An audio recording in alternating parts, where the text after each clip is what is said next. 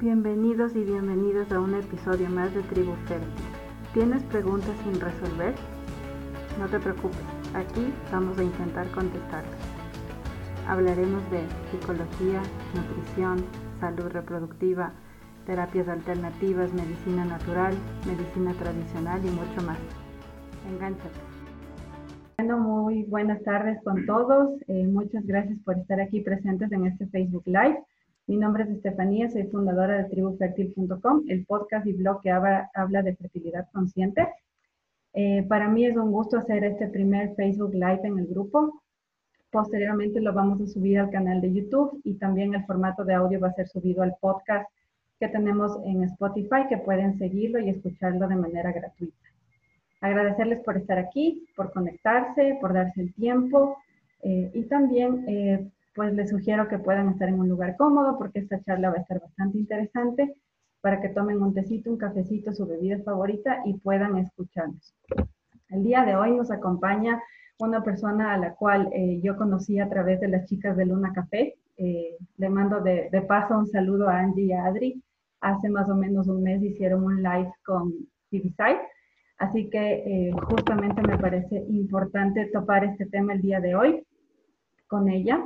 Les presento a Tibisay Guerrero, ella es psicóloga clínica, estudió en la Universidad Central de Venezuela, es autora eh, del libro Familia Interna y Contratos Ocultos y justamente vamos a hablar de eso, de los contratos ocultos. Eh, básicamente el tema va a ser eh, hablarlo referido al tema de la fertilidad, la infertilidad más allá de un diagnóstico físico, qué está pasando con nuestro inconsciente, hay contratos inconscientes o contratos ocultos que ya nos va a explicar Tibisay qué son y cuáles son, que tal vez pueden estar influyendo en ese deseo de ser madres o en el, incluso en el deseo o en el no deseo, perdón, de no ser madres o no ser padres.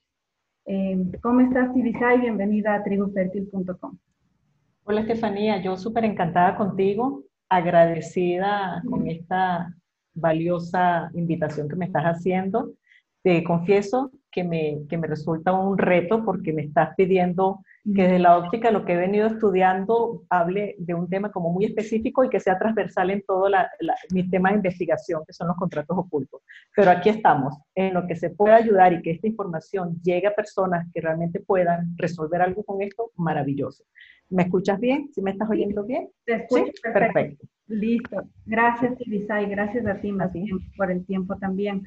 Em, justo para entrar en contexto, quisiera eh, dar unos datos. Estaba un poco escandalizada investigando eh, para dar unos datos antes de, empezar esta entrevista. Y me topé con datos de, eh, España, de la Sociedad Europea, Europea de Reproducción Humana y Embriología, en donde, por ejemplo, solamente en el año 2019 se hicieron 120 mil ciclos con técnicas de reproducción asistida, es decir, 120 mil procesos de reproducción asistida, sean estos fertilización in vitro o inseminación artificial. Y adicionalmente encontré que em, entre el 17 y el 20% de parejas en España, pero incluso también en ciertos países de Latinoamérica, tienen problemas para concebir en su edad fértil.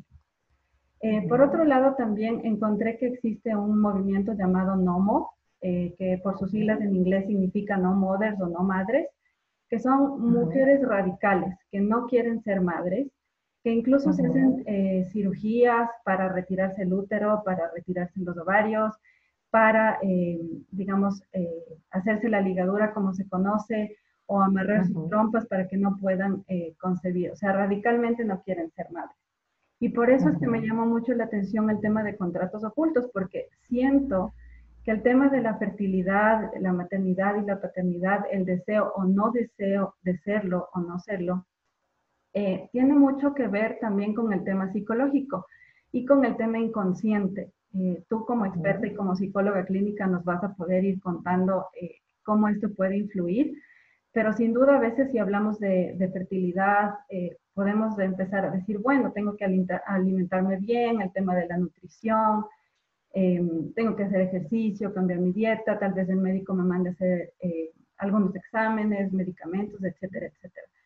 Pero siempre descuidamos la parte mental, la parte emocional. Em, Por eso es que yo he creado este podcast, porque siento que la parte psicológica es fundamental y muy importante. En ese sentido, Tibisay, quisiera preguntarte, eh, ¿qué son los contratos ocultos para que la gente que nos esté escuchando y está escuchando este concepto por primera vez los entienda? Ajá, comienzo entonces. Eh, primero que nada, déjame eh, poner en contexto a las personas de, cómo surge esto de contratos ocultos.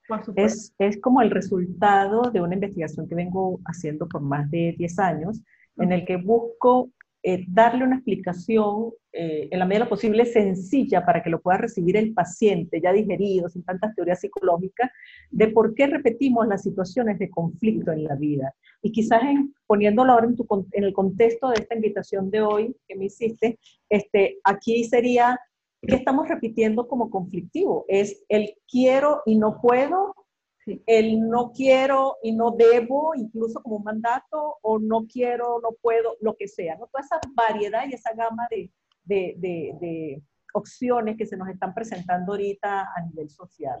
Entonces, los contratos ocultos vienen siendo, Estefanía, eh, yo lo defino así como una, una promesa inconsciente o que ya es inconsciente nosotros en la adultez, que hemos hecho en algún momento de nuestra vida para precisamente estar en un escenario de repetición constante y sin darnos cuenta, ¿no? Sé, esto puede sonar un poquito abstracto también, como dices tú, cuando es la primera vez que se escucha, pero, pero yo te diría, así a grosso modo, es realmente algo que nos caracteriza, que nos lleva siempre a estar en el mismo escenario de conflicto y que se originó en una posible promesa nuestra en algún escenario de conflicto de nuestra infancia, de nuestra adolescencia, ante algo que no queríamos, que no pudimos resolver, y allí prometimos eso, ¿no?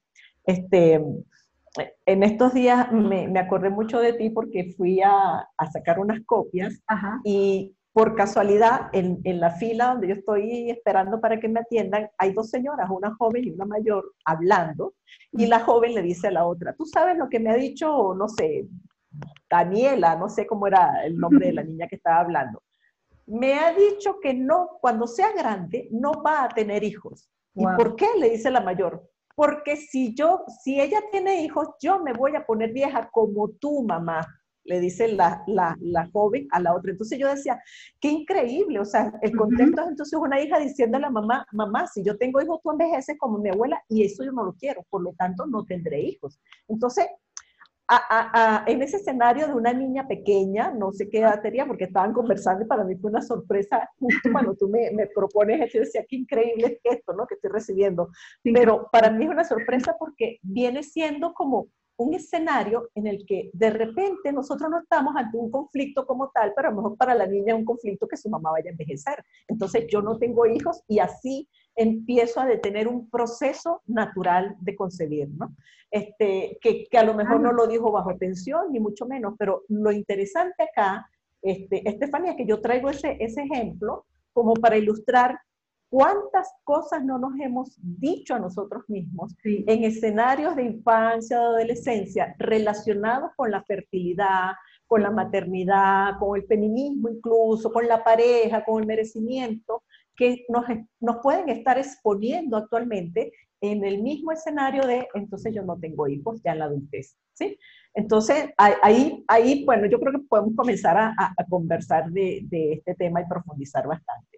Yo he conseguido actualmente cinco contratos ocultos. Vamos a hablarlo en el transcurso de la, de, la, de la hora. Te dejo hablar un poquito a ti, sigo hablando yo, no te preocupes, te cedo la palabra y seguimos con esto. Sí, me parece súper interesante. Creo que es sincronía del universo que te haya pasado eso justo cuando te, te propuse la invitación. Y bueno, yo he leído mucho sobre el tema del inconsciente porque me gusta mucho la psicología, la verdad. Me arrepiento un poco de no haber estudiado psicología, Tal vez todavía estoy a tiempo de hacerlo, así que capaz que me decida por ahí hacerlo, pero em, es muy importante, y me corriges tú que eres la experta, el inconsciente incluso toma decisiones por nosotros. Nosotros pensamos que nosotros eh, tenemos el poder de decidir qué compramos, qué no compramos, con quién nos casamos, con quién no nos casamos, si somos solteros, si nos quedamos eh, sin pareja, si vivimos en unión libre, si decidimos salir de nuestro país y migrar, etcétera, etcétera. Pensamos que todas las decisiones son conscientes, ¿no? que sí, que las decido yo y, soy yo el, dueño de mis decisiones, pero hay algo aquí adentro que se llama inconsciente y que de hecho eh, había leído que incluso más del 90% de las decisiones las toma el inconsciente. Entonces, esa niña que le estaba haciendo ese comentario eh, que, que, comentas hace un momento a, su madre, obviamente estaba soltando un comentario al aire, como tú dices, sin tensiones, eh, sin ningún problema, hasta incluso puede hacerlo eh, en, forma graciosa. Y ya desde ahí, desde esa edad, está, está tomando una decisión que incluso cuando sea más grande ni siquiera se va a acordar a lo mejor de ese comentario. Y, Exactamente, dijiste la palabra mágica, es una decisión que está tomando esa niña, sin darse cuenta, lo está internalizando como un mandato para ella misma. Sí, perfecto. Entonces me parece que a partir de, esto podemos empezar y nos puedes comentar por cuáles son los contratos ocultos. Sí, este, antes de eso te respondo con respecto a lo del inconsciente. Nosotros eh, como seres, yo diría organismos perfectos, cuando nos estamos en ese proceso de gestación, que ya podemos empezar a ese, ese corazón a latir solo, de alguna manera el cerebro ya conectarse, el oído empezar a recibir información, el calor, el frío, el llanto de mamá, ya estamos grabando información. Y esa información, incluso eh, a, a, través de, de, terapias de regresión, de, de hipnosis, etcétera, se puede llevar a la persona a recordar escenarios o recrear escenarios que no está supuestamente consciente de tener, pero que vivía mamá mientras estaba en su proceso de gestación. Entonces, siendo así, esos organismos tan perfectos de grabación, ¿por qué tendríamos que negar que existe, existe mucha información que hemos recibido, que hemos internalizado, que podemos haber procesado, asumido, como dices tú, decidido, ¿ok? Y que se nos olvidó. Y de hecho, los contratos es eso. Yo decido algo y se me olvida en el camino porque lo, lo, decidí en un contexto de conflicto. Pasa la situación, pasa el conflicto, pasa mi, mi, manera de ver las cosas, se me olvidó. Pero ¿qué sucede con este tema del inconsciente que tú estabas tocando? Que el inconsciente siempre va a estar más presente y activo que la misma conciencia porque para la conciencia tenemos que hacer una serie de razonamientos que a veces son voluntarios y nos, ameritan un esfuerzo. El inconsciente está allí. Yo lo diría como flotando de alguna manera y esperando el momento para manifestarse. Entonces, esto que llamamos inconsciente a veces está mucho más consciente que nuestra propia conciencia, ¿no? Entonces, y, otra cosa, Estefanía, eh, últimamente he estado comentando en las formaciones que estoy haciendo como, como una premisa que todos nuestros conflictos de la actualidad tienen mucho que ver con situaciones no resueltas en el pasado, ¿ok? Y ese pasado tiene mucho que ver también con el inconsciente.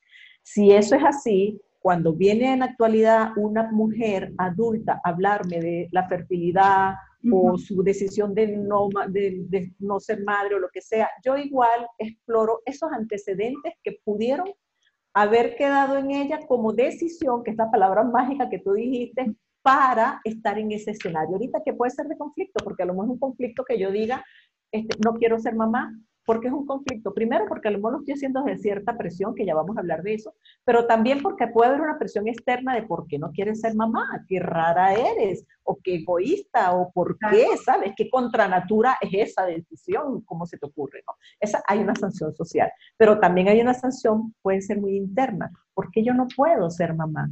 Porque yo no puedo seguir la línea que siguen muchas mujeres con naturaleza, muchas sin querer, son mamá, porque yo no puedo, ¿no? Entonces también puede haber una sanción interna, inconsciente siempre. Tú me pides que te hable de los contratos y te voy a, a, tratar de explicar un poco siempre, mm, y si me desvío me vas a, volver al punto de enfocarnos en esto de la fertilidad, que es lo que tú estás hablando. No te preocupes. Este, ok, eh, en, en, principio hasta el momento yo he establecido cinco tipos de contratos. insisto, son situaciones que terminan siendo inconscientes. Cuando yo las trabajo con el paciente en la consulta, pues a veces salen cosas que ellos dicen, no tenía idea de que mi situación actual, en este caso fertilidad o situación de pareja o lo que sea, tenía que ver con la relación de mis padres cuando yo era pequeña, por ejemplo. Entonces, ¿por qué? Porque el cerebro de alguna manera, como guarda tanta información y está allí, está como esperando que haya algún detonante, algún indicador que nos haga conectar de manera, pero en centésimas de segundo, con la información previa y actuamos en función de lo escondido, por llamarlo así, de esa sombra, de eso inconsciente, de eso interno. Entonces, bien, el primer contrato que, que, que yo he establecido es el contrato que yo le llamo de reto o demostración. Y yo siempre aprovecho cuando me abren espacio para estas charlas, es invitar a las personas que nos están viendo a que vayan revisando su historia personal y ver si algo de lo que en este momento estamos hablando, Estefanía y yo, puede hacerles ese clic. ¿Por qué es importante que hagan clic?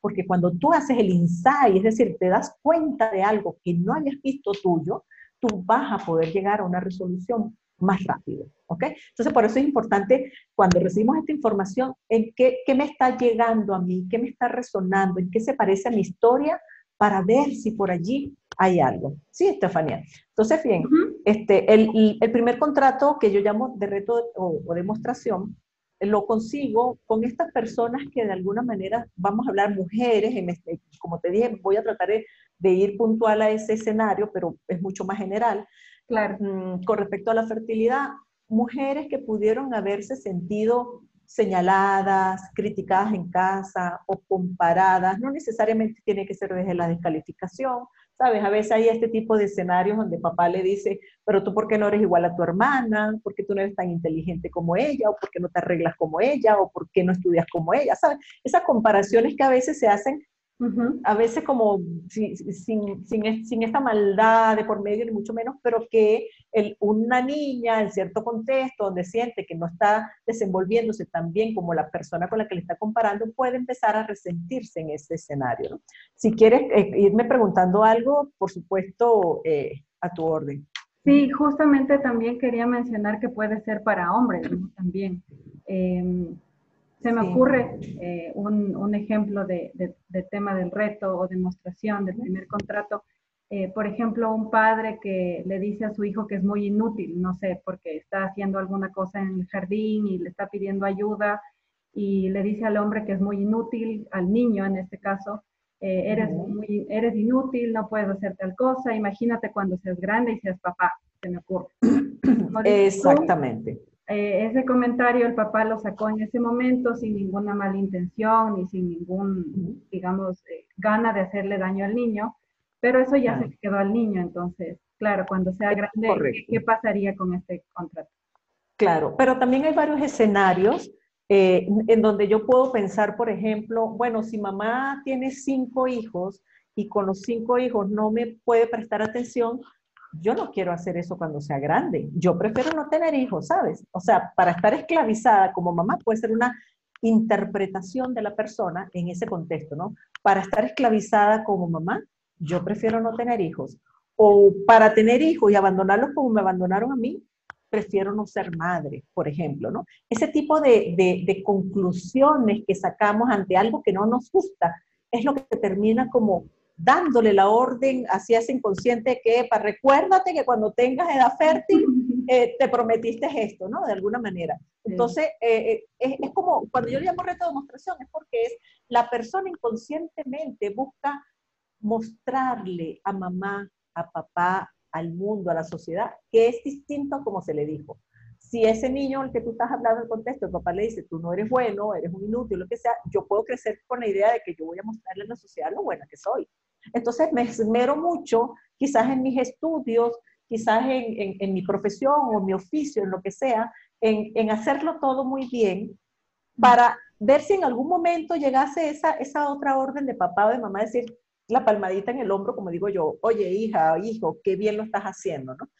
Es como si buscásemos, pero insisto, Estefanía, es muy importante que la persona que nos esté escuchando entienda que estos son escenarios inconscientes. No nos damos cuenta a veces que estamos buscando esa aprobación o que lo que estamos haciendo lo estamos haciendo para demostrar que las cosas podían haber sido distintas. Por ejemplo, mamá, tú tuviste 14 hijos, 6 hijos, 3 hijos eh, y no tú tuviste felicidad, no, déjame, yo te voy a mostrar que sí es posible ser feliz sin hijos, por ejemplo, ¿no? Entonces, ese tipo de contraposición de de promesas que nos hacemos ante algo que no nos gusta y que creemos que lo podemos resolver de otra manera. Como tú lo hiciste, mamá, para mí no está bien, así que yo lo voy a hacer distinto. No tendré hijos o no abandonaré mis hijos. Me explico, o no seré madre para de alguna manera no truncar mi carrera. Si ya me di cuenta que tú teniendo hijos no sigues estudiando, pues yo no, no voy a tener hijos, por ejemplo. ¿no? Esto es saber esa infinidad de escenarios que se nos pueden presentar ante las situaciones particulares de, de familia. ¿no? Qué increíble cómo, cómo los comentarios de papá y mamá eh, pueden, digamos, aunque no sean directamente una vaga eh, o, que no vengan con esa intención de hacerte daño, pueden, pueden ser tan, digamos, importantes y pueden marcar tanto tu, tu vida, ¿no? Sí, sí, sí. Y yo siempre digo también, como nosotros no somos seres perfectos, papá y mamá tampoco lo fueron o lo son, eh, pues siempre vamos a estar eh, expuestos ante escenarios como estos, ¿sí? Eh, cosas tontas de repente con que papá nunca me comparaba y alguna vez en su vida me comparó, eso fue lo que me marcó porque, ¿sabes? Me dolió que por primera vez me marcara. Cualquier escenario es posible. Estefanía, aquí lo que hay que tener este, presente es hacernos conscientes de que lo que nosotros estamos ahorita realizando, de alguna manera ejecutando, mostrando, lo que fuese, puede ser, insisto, que tú dijiste una palabra mágica, decisión nuestra, que nosotros lo podemos hacer distinto. Yo sí creo eh, que a veces cuando tú me decías inicialmente, bueno, pero es que cuando están hablando de fertilidad pareciera que se enfocan solamente en lo físico y a veces lo psicológico, las emociones, pareciera que no son exploradas. Sí, yo sí creo que nosotros somos seres realmente eh, de diferentes cuerpos, o sea, somos personas físicas y tenemos órganos que tenemos que revisar, etcétera. Pero también esa mente tiene mucho, mucho que ver allí. Esa, esa, esa orden que le podemos dar a un órgano, ¿sabes? ¿sabes? No produzcas nada, no te muestres, no te manifiestes, no hagas tu función. No solamente me estoy refiriendo a lo que puede ser este, los ovarios, el útero, etcétera, sino también incluso el páncreas, el, el riñón, lo que fuese. Entonces, somos capaces de dar órdenes que a veces nos castigamos desde esa, desde esa orden para poder entonces demostrar lo que nosotros nos podemos haber prometido, ¿no? Entonces, ciertamente somos, siendo seres completos, que somos seres físicos, somos seres eh, psicológicos, somos seres energéticos, porque también tenemos esa, esa energía que nos conecta o no nos conecta con lo que nos rodea también, y no, no, no lo podemos divorciar en este aspecto de la fertilidad, ¿no? Sí, yo creo que es, es un mundo con distintas aristas que hay que ir revisando, así que continuamos Definitivamente. Con, el, siguiente contrato. Ok, déjame comentarte porque me permití aquí sacar unas, unas dos preguntas que, que, pudiéramos preguntar ante un, un, posible contrato de reto de demostración para que la persona empiece a revisar, ¿estoy o no estoy en ese escenario? Yo tengo acá algo, ¿hay algún escenario que no te haya gustado de mamá o de su maternidad que optas por hacerlo distinto? Le preguntaría yo a esa persona, ¿qué cosas de mamá no te gustó como, como madre, eh, como mujer fértil? Que tú a lo mejor inconscientemente quieres demostrarlo de manera distinta, como desde lo opuesto. Si tú eres madre, yo no, y lo hago también, me explico, y sirve, ¿no? ¿Con qué aspectos de conflictos asocias la maternidad? ¿Qué, qué, surgió allí? Inconscientemente, yo siempre le diré a las personas, ubícate quizás en ese primer escenario donde empezamos a jugar con las muñecas y a decir yo soy la mamá o, no quiero ser la mamá desde temprana edad. Una de las cosas que tú me, me comentabas en, otra entrevista que te llamó la atención, eh, una niña de cuatro años en la consulta que eh, sus padres se están viendo en terapia de pareja conmigo y de repente me dicen, bueno, también trabaja con nuestra niña de cuatro años y en el primer escenario la niña me dice, yo no voy a tener hijos. Y yo estoy jurando que, que, que, está, ¿sabes? Es una broma lo que está diciendo la niña. Dice, no, yo no quiero tener hijos cuando sea grande. Y una niña hermosa, coqueta, ¿sabes? Que tú dirías, pero bueno, ¿cómo que no? Si se ve que, como que, ¿sabes? Te gustan las muñecas, etcétera. Y le digo a, la, a los padres, mira, eh, ella me está comentando esto. No, eso no puede ser. ¿Por qué? Tan pequeña, ¿cómo se le ocurre, no? Y sí, ciertamente cuando ellos empiezan a jugar con el niño, la niña tenía exacerbado el tema en ese momento y viene sorprendido llorando porque mi hija no quiere ser madre a los cuatro años. ¿Qué pasó allí? No? Entonces, ¿qué está grabando esa niña en ese escenario? Bueno, no quisiera eh, ahondar más para no hablar de, de, esos temas personales con los claro. pero a lo que voy es que, wow, no es que me traumaticé a los 15 años y ahí lo decidí, es que esto puede ser desde muy temprana edad. ¿Ok? Entonces, a eso voy. Vamos a hacer un viaje a ese pasado y vamos a revisar con qué asocio maternidad, con qué cosa buena o con qué cosa mala puedo estar asociando maternidad que me pueda llevar a no querer concebir un hijo. ¿Qué puede estar pasando? Se lo dejo como ejercicio a las personas que están en ese escenario, que de alguna manera han tomado la decisión de no ser madre, que todavía no hemos hablado de ese, de ese movimiento de no pero estas personas que toman la decisión, ¿por qué? ¿Con qué lo asocias? ¿Qué te da miedo de la maternidad? ¿Qué no te gustó de mamá? de esa feminidad de mamá, maternidad, qué, qué hay por allí, ¿no? Entonces, bueno, lo, dejamos por allí para ver si también nos sigue dando tiempo a, hablar de los otros eh, contratos. El siguiente contrato, Estefanía, que he conseguido, le llamo eh, adquirido de compromiso.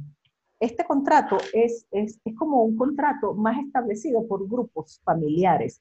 Es decir, varias personas de la familia establecemos ese acuerdo implícito de que aquí las cosas son así. Por ejemplo, en la familia eh, todas somos divorciadas o ninguna se casa o ninguna es madre, por ejemplo, si fuese el caso, o en la familia todos tenemos, hemos abortado, ¿sí? si fuese el caso relacionándolo con el tema de, hoy. Entonces, este, de alguna manera es como una suerte de lealtad inconsciente y grupal que tenemos con lo que yo llamo esa tribu, ese grupo familiar de mujeres en casa, ¿ok? Por supuesto, eh, este, no, no puede ser algo del todo mm, agradable que sin darme cuenta yo lo que estoy haciendo es repitiendo un escenario leal, de lealtad o de la lealtad con mi mamá o con mi abuela. ¿Por qué? Porque esto puede darse igual, como tú decías, para hombres y para mujeres, pero esas, esas, a veces esas comunidades que son eh, desde el matriarcado o desde el patriarcado, en donde hay aseveraciones como, por ejemplo, ser madre es una esclavitud. Por ejemplo, lo puedes escuchar de una abuela o de una mamá que sí tiene hijos, pero viene y le dice a los hijos que ser madre es una esclavitud. O sea, mírame a mí lo esclava que soy, ¿no? lo que tú decías, ¿qué proyecto le estamos dando a nuestros hijos sin darnos cuenta de lo que estamos manifestando y qué está grabando la persona que lo está recibiendo. Porque es que lo decimos con esa certeza y esa fortaleza que cualquier niño se asusta y dice, yo no quiero ser esclava, ¿sabes? Entonces mejor no tengo hijos. Estamos hablando para ver si se puede entender esto de otra manera, Estefanía, que esas órdenes pueden ser grabadas desde el miedo en un escenario de una niña que lo está escuchando desde alguien que se supone que es la autoridad, el adulto, y puede internalizar pues entonces yo no paso por eso y ese es el contrato que yo estoy haciendo con mi tribu. Vamos todos a entender que ser madre puede ser una esclavitud. Por lo tanto, no sabemos por qué, pero de las cinco hermanas solamente dos tuvieron hijos y las otras tres entendieron un lenguaje distinto. ¿Me explico? O por ejemplo, este, esta, esta que se escucha mucho, no sé, en tu, en tu país se escucha, cuando seas grande verás lo que es sufrir con los hijos, ¿no? Sí, no sé si, si se dice por allá. He escuchado también eh, que dicen, ay, sí, tener hijos es muy lindo, pero el parto, ay, no, el parto es horrible. Es lo peor que hay. Sí, en conversaciones con, amigas, muchas eh, me han dicho, sí, yo sí quiero ser mamá, pero me da mucho miedo el parto. Y casualmente son amigas eh, que igual, a lo mejor ya están casadas algunos años y no tienen hijos. Y justamente debe ser ese miedo, porque tantas veces debieron haber escuchado, el parto es horrible, te puedes morir en el parto, duele demasiado, eh, hay mucho riesgo, etcétera, etcétera. Entonces, obviamente, eso se va grabando, se va grabando. Y, que a lo mejor en ese, en ese escenario, eh, la madre puede decir, el parto fue horroroso, pero después fue una gran gratificación. Y a lo mejor la persona se queda con la parte que le, que le causó impacto. Y ya, no es que yo quise como madre darle esa información, pero está allí de alguna manera. Eh, cuidarnos de todo lo que digamos va a ser como muy difícil. Yo creo que ahí va, va a quedar de revisión personal con cada uno que internalizó bajo esas, esas eh, frases tan lapidarias de, de, nuestros, de nuestros mayores, digamos, ¿no? Por ejemplo, cosas como dice, no, es que yo me desgracié la vida cuando fui madre porque no pude seguir estudiando, por ejemplo, ¿no? Este, o yo desde que soy madre no he tenido más, eh, no sé, momentos de, de tranquilidad. ¿sí? Entonces, este, es muy difícil ser madre y ser trabajadora, por ejemplo, ¿no? ¿Qué estamos? Y yo creo que esto es uno de los contratos, este y el anterior, de los, los que yo diría o los que yo revisaría más con las personas desde la infertilidad. ¿Qué, ¿Qué entendiste? ¿Qué internalizaste? ¿Qué grabaste? Que no quieres ser madre. Me refiero a las que deciden que no, ¿ok? Desde el miedo, desde la libertad, si yo tengo hijos no voy a ser libre, o más nunca voy a dormir, como dicen también, desde que tienes un hijo más nunca duermes, igual. Entonces, ¿qué, ¿qué, internalizaste que te llenó de miedo? O que creíste que tu libertad está dada desde la decisión de no ser madre, ¿ok? Yo, yo, yo aquí diría de repente, eh, bueno, inconscientemente también, si viene alguien, mira, he tenido problemas de fertilidad, no he podido concebir, o he tenido abortos espontáneos, yo también diría, vamos a revisar un poco los miedos. ¿Qué te lleva a no, a no, a no eh, vivir esa experiencia de maternidad? Yo insisto también una cosa, Estefanía, no podemos estar señalando ni juzgando a la persona que de alguna manera no puede concebir, aunque quiera, pero tampoco a la que tome la decisión de no ser madre por voluntad propia, ¿ok? Porque son maneras y decisiones distintas en este escenario de vida, siempre como interpretación de lo que vivimos en otro momento. Y como no estamos conociendo acá, no llevamos nuestra historia siempre para que todo el mundo la vea, pues entonces yo diría, aquí no cabe estar juzgando, aquí lo que cabe es que esa persona, o por lo menos los que vayan a la consulta, puedan entender qué pasó en el camino, ¿Qué, qué te llenó de miedo o qué crees que estás cumpliendo con esta decisión. Sí, si tu libertad de alguna manera eh, está prevaleciendo y crees que sí vas a tener una esclavitud desde la, desde la maternidad, por ejemplo. Claro, y justo pienso también que que es, es, difícil a veces porque somos seres humanos que juzgamos mucho, ¿no? Eh, y las personas que hemos pasado por procesos de infertilidad, muchas veces una de las etapas puede ser eso, o sea, fijarte qué está pasando con el resto. Eh, yo podría ser mejor madre de ese niño, eh, me parece injusto que esa persona tenga hijos y yo no, etcétera, etcétera.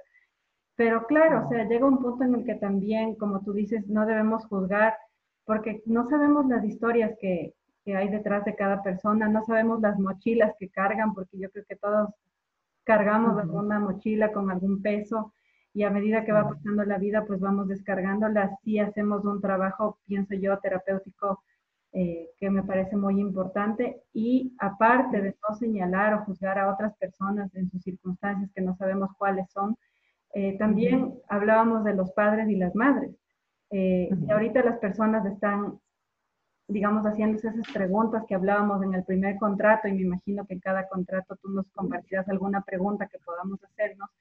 No se trata de juzgar a los padres y a las madres, porque yo creo que ellos hicieron lo que, lo que pudieron, eh, no herramientas. pudieron con, en las circunstancias en las que estuvieron, con los recursos que tuvieron en el momento, y ahora que somos grandes tenemos que hacernos nosotros responsables y más que nada solamente regresar a ver eh, lo que pasó en nuestras infancias para, para hacer un autoconocimiento, autodescubrimiento de lo que pasó y poder decir, ok, de aquí para adelante, ¿qué hago? Y en este tema de los contratos, o sea, de aquí para adelante, a ver, descubrí o, intuyo que este es mi contrato, pero ¿qué hago ahora? Claro. Incluso también, Estefanía, no solamente es el no señalar al otro o juzgarlo por, por el escenario que esté presentando, es que también nosotras mismas nos estamos señalando ante ese contexto de, pero, pero ¿por qué yo no puedo? ¿Por qué yo soy tan mala que no puedo concebir? ¿Me explico? Y empezamos como a ese, esa especie de juicio, de castigo, porque esto no se me está dando como yo estoy queriendo, porque las cosas se interrumpen en el camino, ¿qué me está pasando? ¿Qué estoy haciendo mal? También se preguntan las personas, las mujeres en este contexto, ¿no? Este, y yo creo que... Incluso, perdón que te corte, Tibisa, y puede ser un tema religioso, ¿no? El otro día eh, hablaba con una, una chica que está en Cuba, me decía que a ella le dolía mucho cuando una familiar eh, le había dicho que, que para qué insistes tanto en buscar tu bebé si Dios no te lo quiere mandar. Entonces, imagínate, son comentarios tan fuertes que a veces la gente no tiene tino y te los dice. Y, claro, o sea, son cosas que no, no sabemos y, la gente nos juzga por, por lo que sea. Yo creo que siempre va a haber señalamientos, pero eh, claro, tratemos de empezar a, a, no juzgar y como más bien ocuparnos de, de, de, solucionar nuestros temas al interior. Claro, por supuesto. Sí, es como muy lapidario eso de que allá arriba está Dios esperando justo para ver cómo te va a castigar a ti, ¿no? O sea, eh, yo no comulgo mucho con con que Dios de alguna manera se maneje desde el maltrato, del el señalamiento o el castigo, ¿no? O sea, se supone que es una energía amorosa, entonces como por qué vamos a estar hablando y enfocándolo en el castigo, ¿no? Mira, Estefanía, una de las, de las, preguntas que yo le diría a las personas que posiblemente puedan tener este contrato este, de, de, de, lealtad de alguna manera con su familia, ¿ok? eh, o yo digo adquirido de compromiso, es cuando decides no ser madre, ¿hay la posibilidad de estar cumpliendo algún mandato familiar sin que no hayas hecho consciente esto? ¿Ok? Porque tenemos que, como todos los escenarios, como dices tú, la que decide, la que no decide, la que quiere, la que no puede, lo que sea, ¿no? Pero si tu decisión es esa, desde, ¿lo estás haciendo realmente de la conciencia de lo que no quieres o es un mandato que no te estás dando cuenta que estás cumpliendo? ¿no? quizás en casa se haya dicho muchas veces que es mejor no tener hijos por esta razón. ¿Y será por esta razón que no quieres tener hijos? ¿O qué cosas oíste en casa con frecuencia que relacionas con la maternidad y que no te gustan o no quieres para ti también? ¿no? O sea, parte de, esta, de este escenario de revisar desde lo psicológico es, teníamos que hacernos preguntas desde lo individual, desde lo familiar, desde lo social, desde lo que yo misma interpreté, como para revisar qué puede, cuál escenario es con el que más te puedes estar identificando y, y empezar a trabajar desde allí, si se quiere, esa resolución esperada. Este, me preocupa que se nos pase el tiempo. No te eh, preocupes. me lo Estamos bien. Más bien quiero, quiero contarle a la gente que nos está viendo que pueden empezar a hacer sus preguntas. Díganos de dónde nos escriben, de qué país, de qué ciudad. Y final, al final de comentar los, eh, los contratos vamos a ir leyendo las preguntas. Continúa, Tibisay, por favor. Estefanía, yo te confieso que yo no estoy viendo el Facebook, así que las preguntas las lees tú porque yo no sé quién está, quién no está. Este, me, me, dejo guiar por ti. No te preocupes. Vale, mira, el siguiente contrato que yo consigo es el de, le llamo de culpa o de castigo. Y este contrato eh, lo he visto con las, voy a hablar en general de los pacientes, antes de hablar de la, de la mujer como tal, eh, los pacientes en general que sienten que le han fallado a esa, es como si hiciésemos una continuación de la anterior. En el anterior, la tribu o los, o los jefes de familia dicen, aquí es ser madre es una esclavitud, esto no está bien, no está bien ni siquiera que te cases, ¿sabes? Esa ordenanza. Claro. Yo empiezo a hacer algo distinto, no, pero yo sí quiero esa esclavitud, yo sí quiero eh, casarme, yo sí quiero vivir esa experiencia o descubrir si de verdad es una esclavitud. Y si yo empiezo a hacerlo distinto, o yo quedo embarazada a temprana edad y no sigo ese mandato social de que primero estudias, luego te casas, luego quedas embarazada, eres madre, ¿sabes? Eh, o te, te, vas a graduar antes y después si eres madre. Si yo invierto ese procedimiento y antes de terminar de estudiar estoy embarazada, o si yo fallo de alguna manera ante eh, las mujeres de casa, deberíamos dedicarnos todas al mismo oficio y yo resulta que yo quiero ser, tener una profesión o un oficio.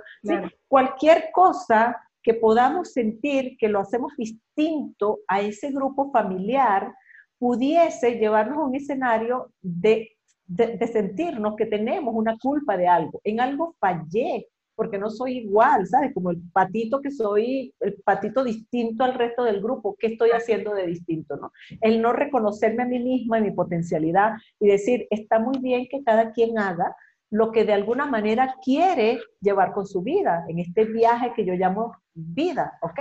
Pero si yo, si yo en la familia está, no, es normal que las mujeres se casen, y yo decido no casarme, a lo mejor algo estoy haciendo mal.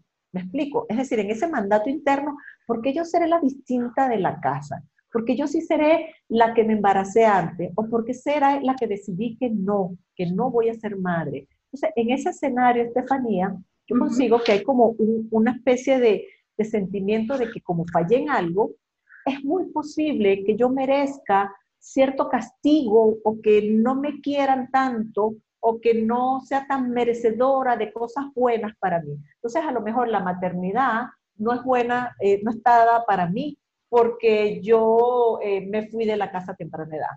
¿Sabes? Un poquito lo que tú decías, porque a lo mejor Dios me castiga porque yo soy distinta a lo que se esperaba de mí. ¿Sí? Entonces, la gente, y aquí, dime.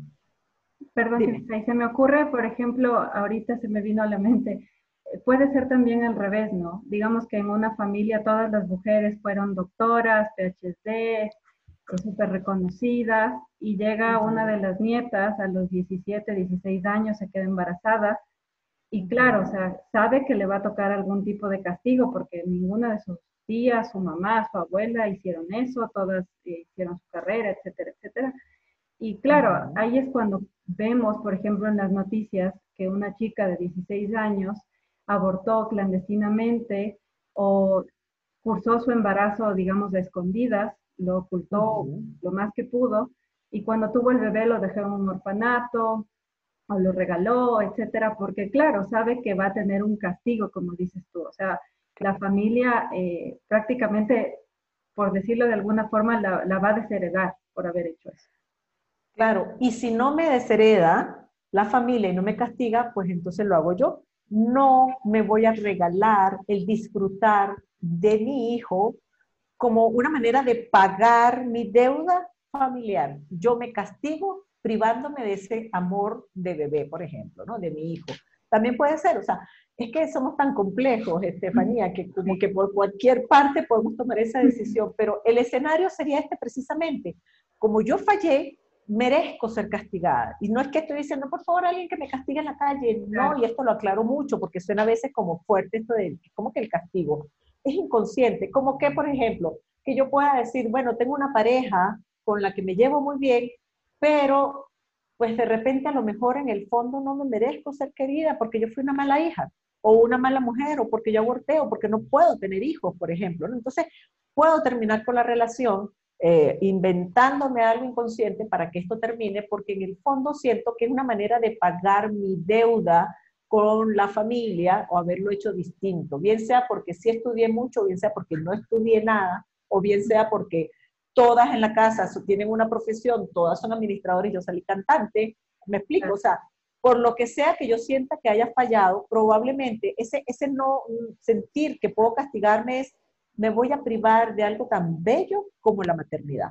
Entonces, o regalo al niño o sencillamente no lo voy a concebir porque no soy merecedora de eso, porque no soy tan, no debo ser tan querida como, como, como yo creo. ¿Me explico? Entonces, nos lleva siempre inconscientemente a bloquear ese merecimiento de esa, de esa, de esa experiencia bella de maternidad, ¿no?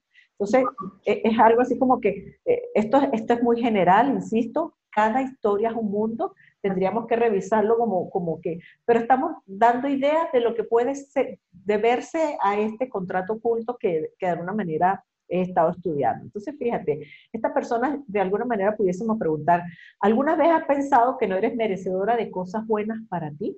Y quizás por eso te privas de la maternidad. ¿Es posible eso? No sé si de repente unos abortos espontáneos, no estoy hablando de mala praxis, estoy hablando de abortos espontáneos, que no lo quería, yo quería realmente tener mi bebé y no pude o no concebir. Cabe la posibilidad de que te hayas preguntado que no mereces esas cosas buenas para ti en algún momento y que y mereces ese castigo, o quizás has pensado que en algún momento no mereces ser recompensada con la maternidad, o crees que estás pagando de alguna manera alguna falta con esta dificultad de procrear, ¿qué le podemos preguntar a estas mujeres que puedan sentir que fallaron en algo? Yo comenzaría, para, antes de hacer todas estas preguntas, es, vamos a ver cuál de los tres escenarios que hemos dicho hasta ahora puede parecerse más a tu historia de vida, en la que tú puedas entonces ya empezar a hacerte preguntas como más puntuales. ¿sí? Y hay una pregunta. ¿Podrías tener más de un castigo? Es decir, alguien que nos esté viendo dice, ok, yo encajo en el del reto, pero también en el, de la, el del compromiso y lealtad. Eh, ¿Puedes tener más de, más, de, más de uno? Más de un contrato, decías. Sí. No, no un castigo, sino más de un contrato. Sí, sí, eh, sí siempre que doy este, este taller de contratos ocultos, la persona dice, ya llevas tres y tengo tres, ¿qué más voy a hacer con esto? ¿no? Yo sí creo que puedas tener de todo un poco, ¿no? Este, por lo general llegan como hasta cuatro, son, de los cinco se, se, identifican con cuatro, porque, eh, Estefanía, esto de los contratos no es algo lineal. Yo puedo tener un contrato con mi profesión y otro tipo de contrato con mi familia y otro tipo de contrato de repente con mi relación de pareja o no sé, con la sociedad. De repente el contrato de por qué será que siempre que tengo algo de bonanza eh, se me va choco y tengo que invertir en el coche o por qué será que me van a pagar algo y no terminan de pagarlo. Entonces no es solamente el escenario maternidad. Y entonces mi contrato puede ser con el dinero, por un lado, pero con la maternidad por otro, por ejemplo. Entonces sí, ciertamente yo les diría, mira, si tienes cinco contratos y hasta si descubrimos otros en esta conversación, este, no te sientas mal, no estás mal, estás dentro de la normalidad de lo que, de lo que siempre pasa en estos escenarios. ¿sí? Perfecto, Bien. gracias, De nada. hay otro contrato que aquí sí yo te diría, no se me ocurre mucho cómo pueda encajar con esto de la maternidad, que es el cuarto contrato, que es el de responsabilidad o el de salvador. Este contrato lo consigo en los escenarios familiares en los que el niño o la niña, para hablar al principio de ambos, sienten que tienen que cuidar de alguien eh, de quien de repente no tienen, no, no, a ver, sin contar con las destrezas para cuidar de alguien. Por ejemplo, yo soy una niña de 8 años y me toca cuidar a la abuelita, porque todos salen de casa y cuidan a la abuelita allí y yo tengo esa responsabilidad que es más grande que mi edad, por ejemplo, ¿no? O yo tengo que cuidar a mis hermanos menores, aunque yo tengo 10 años y los otros tienen, no sé, 6 y 5, por ejemplo. Cuando sentimos, estas personas que sienten que tienen una responsabilidad más allá de lo que les corresponde, pero también personas que pueden haber sido víctimas de abuso sexual o de actos lascivos o que se han sentido abandonados en, algún momento de su vida, pueden establecer esto de que cuando yo sea grande, porque más o menos así estructuro los contratos, cada uno de ellos no, lo, no los dije, pero en este se, se, me, se me ocurre decirlo, cuando yo sea grande no voy a permitir que los demás sufran o pasen el abandono o tengan tanta carga como la que yo sentí. Entonces internalizamos que como ya yo viví eso y sé lo que, de lo que se trata, pues entonces yo voy a ver cómo salvo al mundo. Y son estas personas que eh, eh, están siempre como, mm, yo diría, que se ofrecen de manera desproporcionada para ayudar como sea, con las herramientas que sea, al prójimo. Bien sea a la vecina que tiene una necesidad, bien sea al familiar, a los hijos, a los esposos, eh, ¿sí? Pero, ¿qué, es lo malo de los contratos que no lo hemos dicho a lo largo de ellos?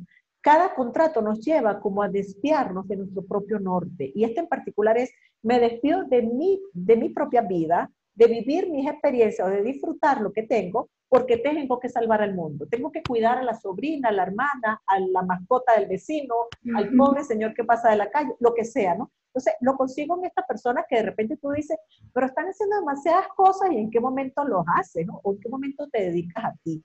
Y, y termina siendo como un escenario muy agotador, porque por más que hayan personas que nos resuelvan la situación que estamos viviendo en este momento, pues nosotros decimos, no, no, yo soy el que lo va a hacer porque sin mí, eh, yo soy el que, si yo no lo hago, más nadie lo va a hacer bien como yo, ¿me explico? Entonces, ahí sí me puse a pensar un poco, a ver, Estefanía, ¿cómo este contrato lo podemos unir con esto de la maternidad, de la fertilidad? yo no sé si, si, tú lo estás viendo, ¿sí? Sí, sí, claro. Y, te escucho. Sabes, que se me ocurre, se me ocurre justo, eh, les puse en, el grupo hace dos días una película que vi, eh, te las recomiendo y te las recomiendo a ti, se llama Ahí te, Ahí te encargo, está en Netflix, es mexicana. Muy buena película y justo creo que casa con este tema de los contratos ocultos y la maternidad y la paternidad. No les voy a hacer mucho spoiler para que vayan a ver la película, ya la vi, ya la vi, claro. ¿Qué sucede allí, por ejemplo, con ese contrato de, de, la protagonista? Es, yo tengo que trabajar, yo tengo que esmerarme por, este, por esta empresa, yo tengo que entregar lo mejor de mí y no tengo tiempo para la maternidad. O sea, eh, discúlpame, pero eso no es ahorita mi escenario, así que no me toques el tema, ¿no? Más o menos. Y sí, pudiera ser, ¿qué es lo que pasa con las personas con estos contratos? Que de alguna manera se les olvida que también tienen una vida que vivir.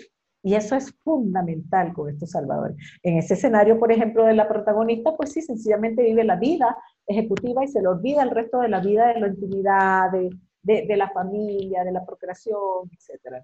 Y el Salvador podría ser, el contrato este del Salvador podría ser el del esposo, si, te, si estás de acuerdo.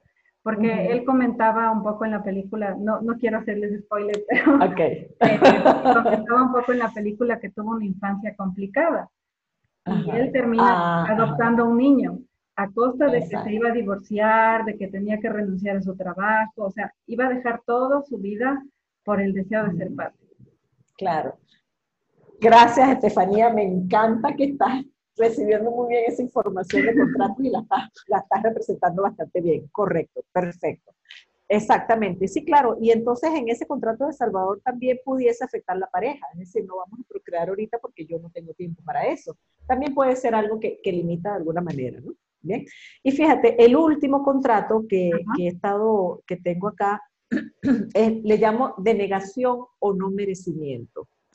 Este contrato eh, lo consigo en personas que de alguna manera tienen en su historia de vida, eh, son personas que han sido como severamente castigados, severa, cuando digo severamente es que no tiene nada que ver con el primer contrato eh, de reto de demostración, donde no, pero es que no eres tan buena como tu hermana o tan buena. No, no, no, no, esto es que realmente no te rías, no salgas, ¿para qué vas a tener amigos? Amigos no existen en el mundo. ¿Por qué te vistes así? Mira que pareces, te ves horrendo, ¿sabes? Te, te van a juzgar en la calle.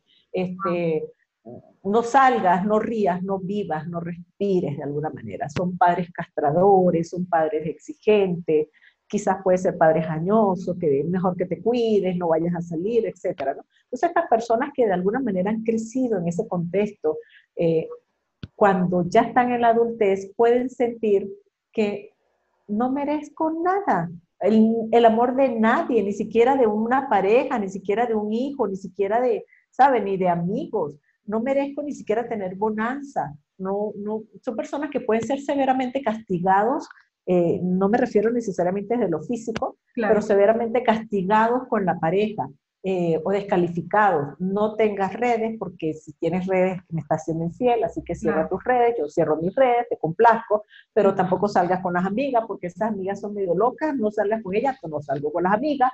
Entonces nos empezamos a restringir como personas eh, ante ese escenario de merezco vivir en libertad mi vida, ¿ok? Entonces, llevándolo al escenario de la fertilidad, si yo de alguna manera no fui querida por, por esos dos primeros amores que son papá y mamá, pues ¿quién más me va a querer en la vida? ¿Para qué yo voy a ser madre si yo ni siquiera sé querer, ni, ni, voy a ser querida tampoco? Entonces, ni sé dar, ni sé recibir. Mejor no lo voy a hacer. Entonces son personas que dicen, para mí está bien quedarme así sola, soltera, no hay problema. Sin hijo, no, para mí está bien, yo decido esto porque es que es lo mejor que puedo hacer al mundo, más o menos, ¿no? Esta persona, no estoy hablando necesariamente que sean, que se victimicen, sino también personas que están convencidos de que no merecen cosas bonitas en la vida, ¿ok? Es uno de los contratos como más castigadores que he podido conseguir, que lamentablemente sí hay, hay mucho de, de cada uno de ellos y que yo sí invitaría allí como a, una revisión personal del automerecimiento, del autorreconocimiento, del autocuidado. O sea, eres tú la que se va a empezar a cuidar. Si papá y mamá te señalaron, es que seguro usted no merece, pero ni ser madre, lo mala hija que es, más o menos ese tipo de señalamientos que hay, este, que nosotros internalizamos, como lo, lo decíamos de un principio, pues si eso es así, yo diría, empieza a reconocerte primero que nada como ser humano, que estás en este contexto de vida y que puedes vivir desde la libertad. Segundo, reconocete como mujer, que eres merecedora de todo lo que tú desees para ti, de tener un hijo, de tener una pareja, de tener una familia, desde lo bonito, desde la libertad, lo puedes hacer. Pero entonces, e, e, ese trabajo con estas personas es más de hormiguita porque es empezar a reconocerse como individualidad, no como desde el mandato de papá y de mamá, sino lo que yo quiero ya en mi vida. De alguna yo lo he conseguido con pacientes incluso eh, de más de 50 años, 60 eh, años, que de repente dicen, no, para mí está bien haber vivido la vida así porque, ¿sabes? O sea, yo tenía que cuidar a mis padres y pues no me podía dedicar a otra cosa. Entonces están convencidos que no merecen vivir también su vida, aun cuando tengan otras personas que cuidar, ¿no? No sé si tienes alguna pregunta al respecto. Sí, en este último contrato eh, mencionaste algo del tema del abuso sexual, que de hecho es más común de lo que creemos, ¿no? Es, es un tema tabú y casi nadie lo habla y obviamente si alguien ha sufrido eh, de un abuso sexual no lo va a ventilar porque es un tema muy difícil de hablar. ¿Cómo tú dirías que el abuso sexual en una temprana infancia podría marcar el tema de la infertilidad? Tomando en cuenta que, por ejemplo, el abuso sexual pudo haber sido dado eh, en una edad muy temprana, por ejemplo, que no tengas un recuerdo, o sea, a los dos, tres años, se me ocurre. Y no tienes un recuerdo de, eso, pero algo en tu inconsciente quedó de que fuiste abusado por un tío, una tía, eh, no sé, tu papá, tu hermano mayor, lo que sea, y, eso se quedó ahí. Claro. Mira, cuando con respecto a lo del abuso, hay, hay este, ciertas características que internaliza la persona que ha sido abusada. Una es algo hice mal, dos es soy impura, ¿ok? Tres, algo me lo merezco, o sea, ¿sabe? O está bien que el otro me use, use mi cuerpo, de alguna manera, ¿no? Incluso yo te diría, Estefanía, si la persona tiene tan temprana edad, hay igual una sensación de castigo, de maltrato, de vejación, porque es algo que yo no estoy queriendo, algo que me está causando dolor o algo que yo estoy rechazando, pero que igual se está dando. Entonces, como una rendición de no puedo con esto tan grande. Si las cosas tan malas de afuera hacia mí son tan grandes que no puedo rendirme, pues ya yo empiezo a grabar que sencillamente yo soy una persona que está expuesta a todo lo que viene de afuera hacia mí y que yo no soy la protagonista de esa decisión, que yo no soy partícipe o que mi decisión no tiene, no tiene voz acá en esta, en, esta, en esta situación. Entonces, ¿qué puedo estar entendiendo? Pero si yo ni siquiera puedo dar, yo tengo que estar sumisa a lo que venga de afuera hacia mí, ¿cómo yo voy a tener un bebé? Obviamente tenemos, todas estas cosas son inconscientes, pero también puede estar asociado con, con una situación de castigo. Como yo fui castigada porque algo debo haber hecho cuando me, me abusaron, entonces ahorita prefiero vivir una vida de desorden o una vida de la soledad o una vida del no merecimiento, ¿ok? Como una manera de compensar cognitivamente que el que hace algo malo tiene que pagarlo. Entonces, algo hice, no sé qué, nadie me explicó, pero algo hice, porque es lo que se graba, ¿no? Esa, esa sensación de impureza, esa sensación de haber hecho algo malo. Entonces, pago de alguna manera, no merezco amor de nadie, o pago con un aborto, o pago con regalar un niño, con, con, no concebir de alguna manera. ¡Wow! ¡Qué increíble! Me, me, quedé impactada porque realmente creo que los ejemplos que hemos dado, pues, obviamente pueden haber muchos y cada caso es, es pues único y cada quien que nos está escuchando y nos va a escuchar en el YouTube y en el Spotify podrá irse, irse haciendo las preguntas y, y ver en dónde calza, pero es, es increíble como al principio te decía, vemos el tema de la nutrición, vemos el tema de qué tratamiento me hago y no vamos a la causa y la causa puede ser interna del inconsciente. Entonces, eh, gracias por compartirnos esto de, de los contratos porque me parece súper interesante poder abordarlos. Y cuando estuve preparando esta charla, me hacía esta pregunta, ¿qué está pasando con esta generación? porque es muy difícil de, explicar cómo es que existe un 17 y un 20, de 17 a 20% de parejas en edad fértil con ganas de concebir que no pueden, que incluso tienen diagnósticos de infertilidad por causas desconocidas que existe, que o sea, tienen todo su aparato reproductor, tanto el hombre como la mujer perfectamente, sus hormonas funcionan bien, su salud está bien, y no pueden concebir sea lo que sea que hagan hacen tratamientos y tampoco lo logran. Gastan mucho dinero, hay mucho estrés, una montaña rusa de emociones, eh, problemas de pareja incluso, y no logran concebir. Y por otro lado está este movimiento de no, de no mothers, que como tú decías, no lo vamos a juzgar y no vamos a decir por qué estas mujeres no quieren tener hijos, están en todo su derecho de decidirlo.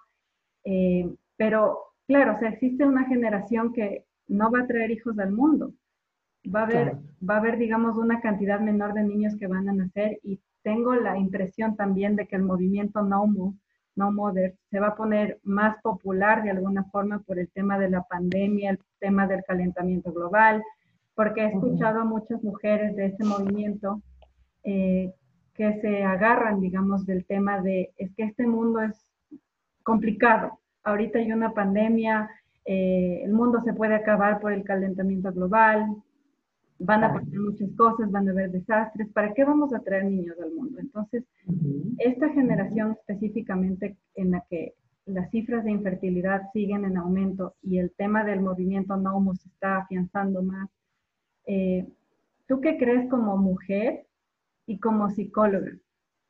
Wow, yo, yo lo que creo que tenemos para, tenemos para otro programa más, más o menos. Bueno, fíjate un poquito este, ¿Qué pasa con este movimiento de Nomo que, por lo que estuve también revisando, eh, es que surge con un concepto distinto al que ya se está empleando, porque cuando surge, que además es nuevo de esta década, la que estamos prácticamente, 2010, 2011, una cosa así, este, cuando surge es, bueno, y, eh, estaba leyendo que lo, que lo empieza a digamos, la primera persona que habla de este, de este término es, es una psicoterapeuta inglesa. Y ella decía, bueno, yo no puedo ser madre, pero entonces, desde esto de no poder, ¿cómo puedo yo dignificar a las demás mujeres que tampoco puedan tener hijos y que no por eso se sientan juzgados por la sociedad. Entonces comienza con ese concepto de dignifiquemos a las que no quieren o a las que no pueden. Pero entonces de repente empieza a haber una nueva ola, con esto también incluso digo yo del feminismo, que también es otra cosa que, que hay que como que sí, poner por lupa, ¿ok?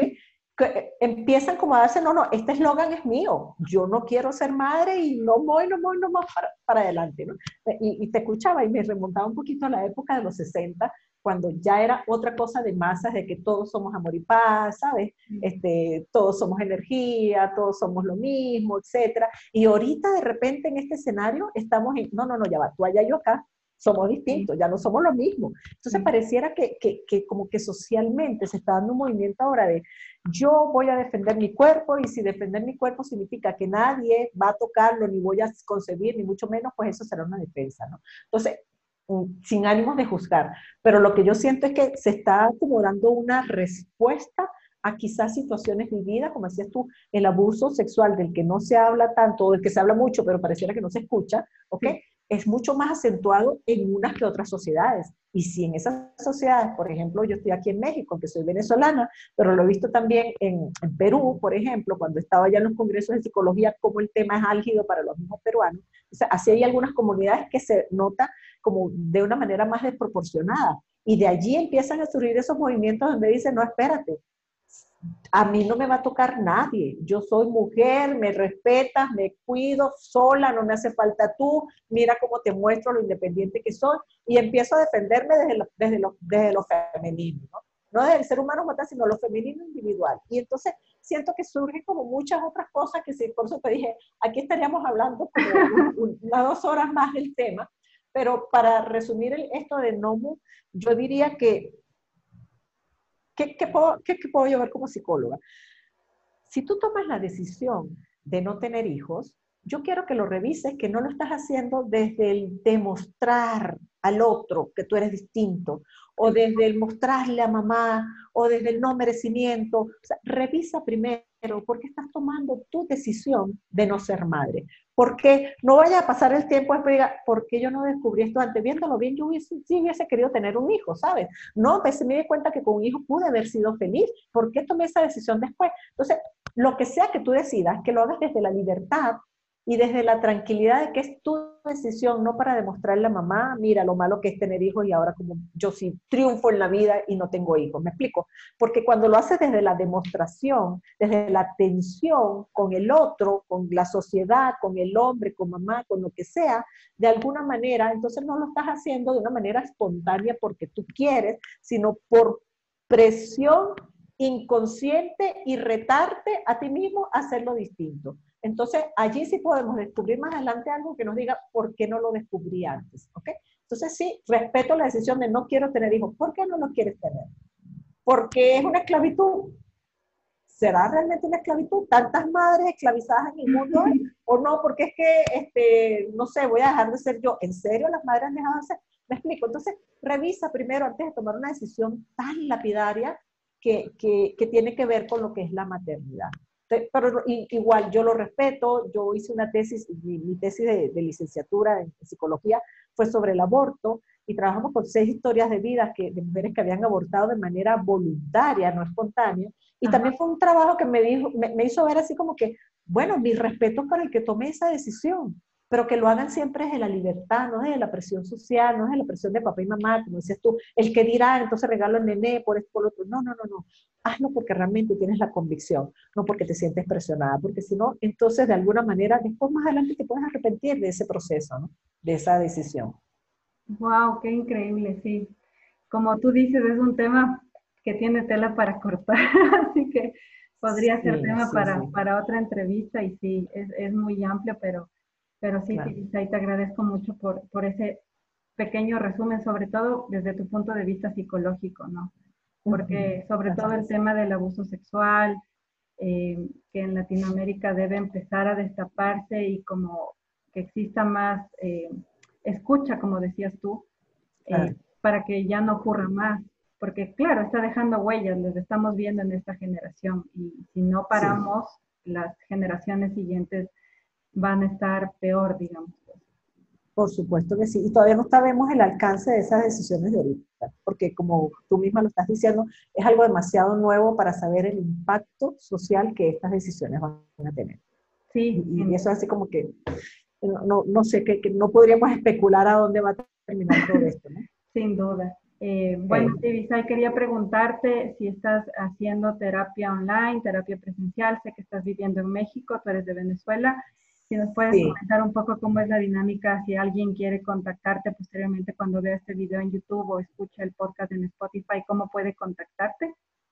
Gracias, Estefanía. Eh, en principio, yo creo que lo que más queda son las redes. Yo puedo dar mi celular, pero igual, sabes, estas cosas cambian. Pero en las redes estoy en Facebook como Tibisay Guerrero con V, que es el nombre de Tibisay, no sé si lo tienes por allí registrado. Uh Tibisay Guerrero, eh, psicóloga. Y en Instagram estoy como Tibisay Guerrero, lo mismo pegado, pero termina en Z, que es mi segundo apellido, que es Zambrano. Entonces, Tibisay Guerreros. Por allí me pueden escribir a mensajería, con mucho gusto. Sí, estoy dando terapias online. Siempre atiendo a Estefanía desde la óptica de familia interna, que esto que te estoy hablando de los contratos ocultos es una propuesta que estoy haciendo para abordar desde lo interno y desde lo aprendido en los primeros años que es de mi autoría. Eh, este, esta es una de las ramas de lo que estamos hablando, una de las ramas de lo que estoy profundizando, pero hay mucho más escenario. Entonces, mi propuesta terapéutica y el abordaje que hago con el paciente es desde la óptica de familia interna.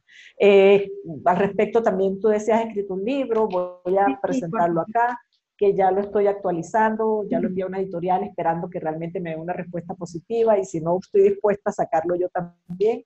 Eh, donde explico estos contratos y en el segundo también profundizo un poco más en esto, ¿no? No sé qué, qué otro dato. acceder al, al libro, Divisay? Si lo queremos comprar. Buena pregunta. Es, está online en, en, Amazon, solamente está en Kindle. Y en físico, por decirte, tengo seis ejemplares en México, me quedaron 20 por allá en Venezuela, unos 10 en Colombia. Eh, en físico, eh, saqué pocos ejemplares, entre comillas, y cuando se distribuyó a nivel nacional se agotó muy rápido para mi sorpresa y después, bueno, esta situación país de no hay papel, no hay tinta, no hay dinero que pague eso, no se pudo volver a sacar, pero tengo la esperanza, ya casi que no lo quiero prometer más en las entrevistas, de, poder sacarlo aquí en, México porque es como mucho más accesible la posibilidad de, imprimir, ¿no? Entonces yo creo que aquí hay, creo no, yo estoy segura que aquí tengo eh, esa posibilidad y que de aquí va a salir ese segundo libro por primera vez impreso. Así será, que bueno, lo deseamos también, que te vaya muy bien con eso. Y quería preguntarte por último, ¿algún taller, alguna próxima eh, formación, digamos, si algún psicólogo nos está escuchando o si alguien del público que no es psicólogo o psicóloga, pero quiera, digamos, hablar un poquito más y hacer un tipo taller terapia contigo, si tienes algo próximamente? Sí, bueno, yo estoy este, implementando dos tipos de, de, talleres, digámoslo así. Uno que es para todo público, que yo le llamo talleres de descubrimiento personal y todos orientados a esto de, familia interna, esto de los contratos ocultos, qué lugar ocupaste, qué estás representando todavía, todas estas cosas. Es una serie de seis talleres que dicto, que siempre lo anuncio en todas las redes, en mis redes. Y el segundo es más para una formación para el profesional en el área de la psicología que quiera capacitarse y usar la terapia familia interna como herramienta de trabajo. Esa, esa formación sale prácticamente cada mes y medio. Ahorita estamos en el segundo. Eh, por cierto que te comento, Estefanía, que yo estoy bastante contenta porque he tenido, así como la receptividad de, colegas de diferentes partes de, del mundo, de habla hispana. Entonces, en, la primera formación hubo personas de cinco países distintos, en esta hay de otros cinco países también, entonces me, gusta porque siento como que, wow, esto se está extendiendo y se está volviendo mucho más interesante. Entonces esa es una formación específicamente para profesionales de la psicología, como para que tengan esa herramienta terapéutica en el abordaje con el paciente. Y también la anuncio por las redes, cada cinco o seis semanas está empezando una nueva formación. Ahorita nos quedan más o menos unas cuatro semanas para comenzarla nuevamente, pero si me lo permite, también lo compartimos en tus redes. Sí, por supuesto, con gusto. Muchísimas gracias, Ibisay, por el tiempo, por eh, compartirnos información que creo que es demasiado valiosa porque quiero acercar y ser un canal para las personas que nos están escuchando y nos van a escuchar, que la fertilidad va más allá de la concepción. No se trata solo de pensar en un tratamiento porque soy infértil o tengo algún problema. Hay que ir a la causa y a veces la causa puede ser, eh, como lo decíamos en esta charla, el tema del inconsciente es muy importante Y a veces cuando estamos en un proceso de infertilidad, pensando en un proceso de reproducción asistida, estamos barajando números con nuestra pareja para saber cuánto nos va a costar una fertilización in vitro, una inseminación artificial. Y realmente deberíamos, pienso yo como eh, opinión personal, eh, invertir el dinero más bien en buscar o hacer un autodescubrimiento de la mano de un terapeuta, en este caso como tú, a través de la propuesta de familia interna, para saber más allá qué es lo que está pasando, porque creo que podríamos eh, sacar mucho polvo de la alfombra, por decirlo de alguna manera, y, y creo que eso nos puede de alguna forma liberar y cubrir varios aspectos de nuestra vida y no solamente el tema de la fertilidad. Así es, Estefanía. Yo creo que tenemos también que seguir eh, eh, visualizándonos como seres integrales con un cuerpo psicológico y emocional que también hay que prestarle bastante atención. Y a veces es como hace, hace como más, eh, yo diría, mayor peso que lo que hace el cuerpo físico, ¿no? Entonces no podemos dejarlo de lado. Yo invito a todo el que quiera pasar por ese proceso, que realmente busque un terapeuta que sea de confianza, que pueda profundizar en esa parte inconsciente y que los pueda ayudar a ver de qué manera lo que están decidiendo ahorita o lo que les está pasando de manera que les genere un conflicto pueda estar asociado con ese pasado que puedan resolver de la mejor manera. A veces hasta más fácil que someterse a tratamientos eh, eh, clínicos dolorosos y demás. ¿no? Costosos. Costosos además. Sí. sí. totalmente de acuerdo. Muchas gracias nuevamente, Tibisay. Un abrazo fuerte desde Ecuador hacia México. Gracias a todos los que nos vieron y nos van a ver en el canal de YouTube y nos van a escuchar en Spotify. Un abrazo. Esto fue el podcast de tribufertil.com, la fertilidad más allá de la concepción. Gracias.